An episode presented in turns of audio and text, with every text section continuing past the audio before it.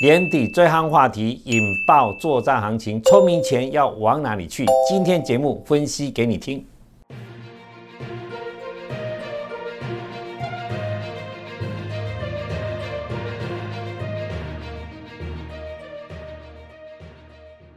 如果你是第一次收看本节目的观众朋友们，一定要帮我们订阅跟开启小铃铛，这样才不会错过我们新影片上传的通知哦。欢迎收看 Smart 金融库，一起去投资，我是子宁。如果你是第一次收看本节目的观众朋友，请先帮我按下订阅跟开启小铃铛哦。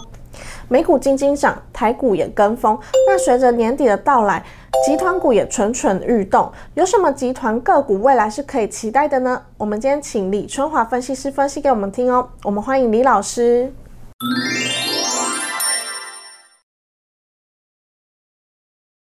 Hello，李老师你好。哎，子敬好，各位观众朋友大家好。那个股精英涨，那有哪两类的个股是？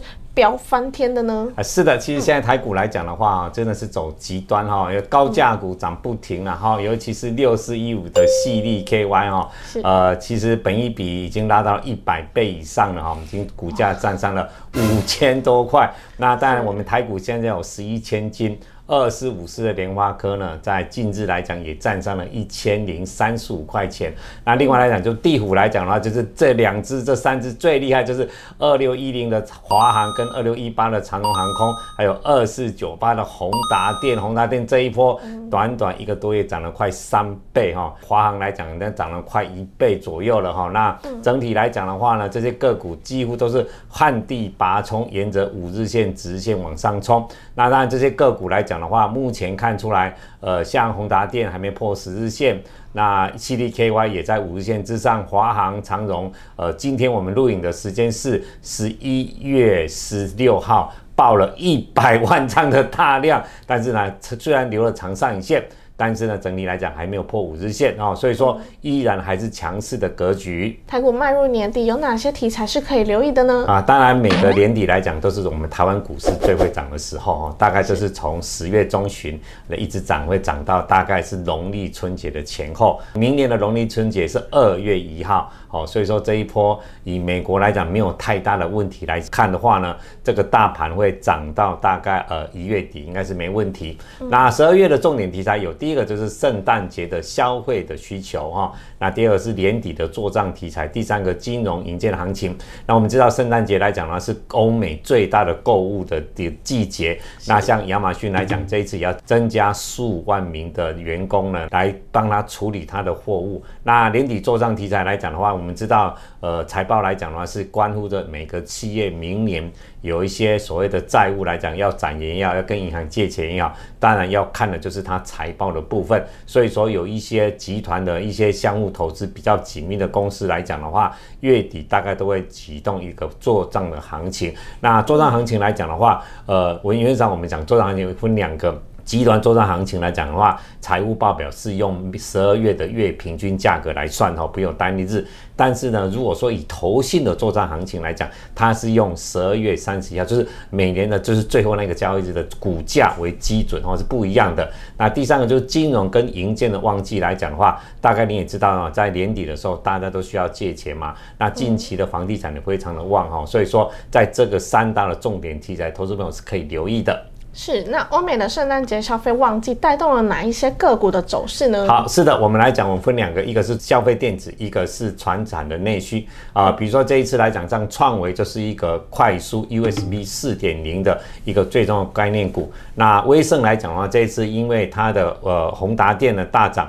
那宏达电的 VR Flow 来讲的话呢，它也开始十一月开始推出。那在里面的重要的晶片也是威盛帮他们做的哈。那金汉这一次呢，因为它的子公司呢，呃，台阳这一波因为低轨卫星的题材而大涨了，股价也涨得相当的一个漂亮。那大众控来讲的话，今年的获利营运来讲呢，非常有助巨转机，所以股价来讲也是走出一个多头的行情。那以传统电器来讲呢，当然是远东新哈，远东新来讲的话呢，最近来讲的话，巨子这一块来讲。表现的相对不错，那整个因为梅花。涨价涨得非常的凶嘛哈，所以说宇东新它的化纤这一块来讲呢，获利来讲也相当的不错，所以进法人买了五千两百二十八张。那富邦煤的部分来讲的话，本比已经超过一百倍了哈，因为它这次也搭上我们电视购物啦，再加上它的电商平台，而且最主要是富邦美呢，其实它的整个物流做得非常的好，尤其在台北市，你早上订下午货就可以到你家了哈，所以它的效率非常的高，所以造就它这一波的股价的大涨哈，在这个股来讲，投资朋友都可以逢低去做留意的。那谈完圣诞节的需求之后，想请问老师，做账集团有哪一些呢？好，是的，我们台湾其实来讲，做账集团呢，就是比较传统的，我们大家知道的哈，在船产业来讲，当然是亚尼哈，亚尼集团就是讲我们的亚东集团呐，就是远东新呐、亚尼呐哈这些，然后像二六零六的域名的散装航运的，就是徐旭东的。那远东集团就不是啊，远东集团以为觉得是远东纺织不对，远东集团讲的是呃远东人寿啦。啊，远雄港啦，远东建设哈，这些赵腾雄的公司啦哈，他现在交给他儿子的远东集团的这两只股票，其实表现的非常好。远雄港跟远雄建设啊，股价是默默的沿着五日线、十日线这走一个非常大的一个波段行情。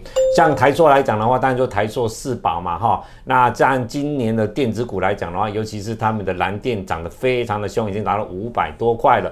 那塑化股他们今年台塑四宝，其实整体来讲的话，获利都非常的好。哦，所以像台塑啦，今年预估是要十一块，南亚也有十块，台化也有八块哈。那整体来讲，他们又交互投资蛮多的哈，所以台塑集团做账行情，投资朋友是可以留意的。那玉龙来讲的话，其实玉龙的今年的转投资，不管是中华汽车，尤其它跟红海推出的电动车，红华其实也在二零二三年要推出的电动车了。所以玉龙其实今年的获利都不错，今年它估到三块八。啊，中华汽车来讲也到靠七块钱了，现在本一比其实真的不不会太高。然后他说汽车贷款的裕隆来讲呢，今年的获利也非常的好哦，所以说裕隆集团来讲，本身他们都有转投资在相互持股哈，这也是可以留意。那华兴集团啦、联电啊、红海来讲的话，啊长荣集团来讲都是可以留意的。那红海集团每年都会有一档标股做账，那去年是天宇，今年会是谁呢？好，那我们讲红海集团来讲，去年天宇来讲是跟着驱动 IC 往上大涨哈，那从股价三十几块涨到最高两百九十三哈，非常的可怕。那今年来讲的话，你可以看得出来，其实已经发动了谁？就是六一九六的环轩哈。你看环轩最近的股价从一百二左右直接涨到一百五十八块了。那正近十日反也大买。为什么环轩会这样大涨？因为这一次台积电去美国的设厂的很多的单子都是丢给环轩，这是第一个重点。第二个呢，环轩来讲呢，在台湾的 S m o 的一些机器的需要一些必要的耗材呢，都是环轩在提供哦。所以环轩来讲的话，它本身是个华安的子公司，华安它持股百分之四十八左右哈。所以说环轩它的整个的股价的筹码来讲非常的稳定哦。所以说环轩这一波能大涨，你可以看得出来，半导体的设备来讲就它涨得最凶，其他都没什么涨哦，所以说华轩在今年来讲做的行情是可以留意的。那太阳这一波来讲，真的也是涨得很凶了哈，股票已经从三十几块已经涨到现在已经九十几块了。那太阳来讲，当然就是低轨卫星的行情。那以明年来讲，低轨卫星才刚是启动而已，所以这张股票也是可以留意。另外来讲，元盛来讲，这是华汉底下的一家公司，它是做智慧家庭的所有的东西的。那这里来讲，它是算是中小型的公司哈，所以说在今年来讲，以红海集团来讲呢，我个人觉得像环轩啊，像台阳来讲的话，都是可以留意的。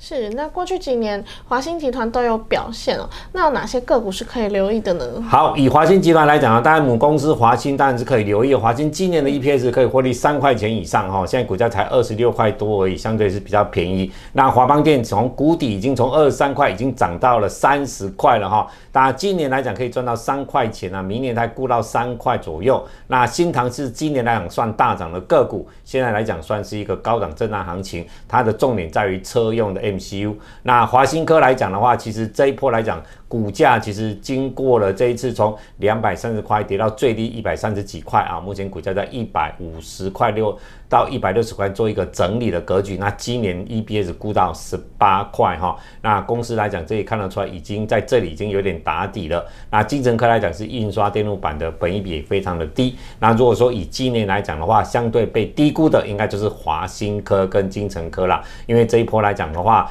整个的股价修正了快五十趴，但是呢。获利确实有出来哈，所以说这两档个股来讲的话，其实股价都在低档的位置。那如果说在低档的话，当然就是集团最愿意去买进的个股哈。所以说这两档个股来讲的话，在做涨行情的过程当中，投资朋友是可以留意的。台积电积极扩张硬产能，那其他的半导体厂像联电，例如联电，它如果带动旗下集团股，会有哪些可以留意呢？是的，以联电来讲的话呢，我们知道有个联字头的，大家会讲的是联电集团哈。那当然在今年来讲的话，以联电集团上涨的最终应该是新兴哈，新兴已经涨了快两百块了。那系统来讲的话，它是做触控 IC 的。那当然最近来讲，联电的股价呢，因为在整理，因为它系统这一次会涨呢，都是以它持有联电为最重要的题材哦。所以整体来讲的话，系统这家公司来讲的话，就本业的获利的营收来讲，真的没那么好了哈。不过它的股价的还是真的量也够了，也是蛮投机的。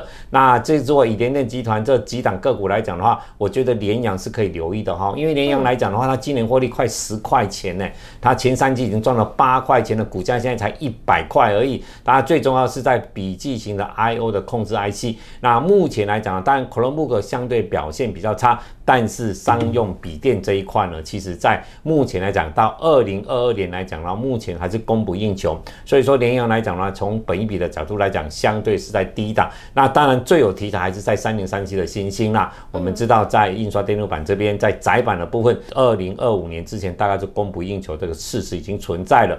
那大家都在扩厂。那新星来讲，它一直供给苹果相关的做窄板的哈，尤其在英特尔的部分也是有相当的供应。所以这一波在高速运算啊，元宇宙来讲，它都可以沾上边哦，所以趋势来讲，这是往上。所以说年底做账来讲呢，我觉得投资朋友新兴跟联阳两这两档个股，你是可以留意的。那最后，请老师帮我们总结一下未来需要注意些什么吧。好，是的，我们来第一点，这个大盘来讲，已经来到一万七千七百点左右了哈。那这个盘呢，其实投资朋友还是要留意一下高档哦，因为目前来讲。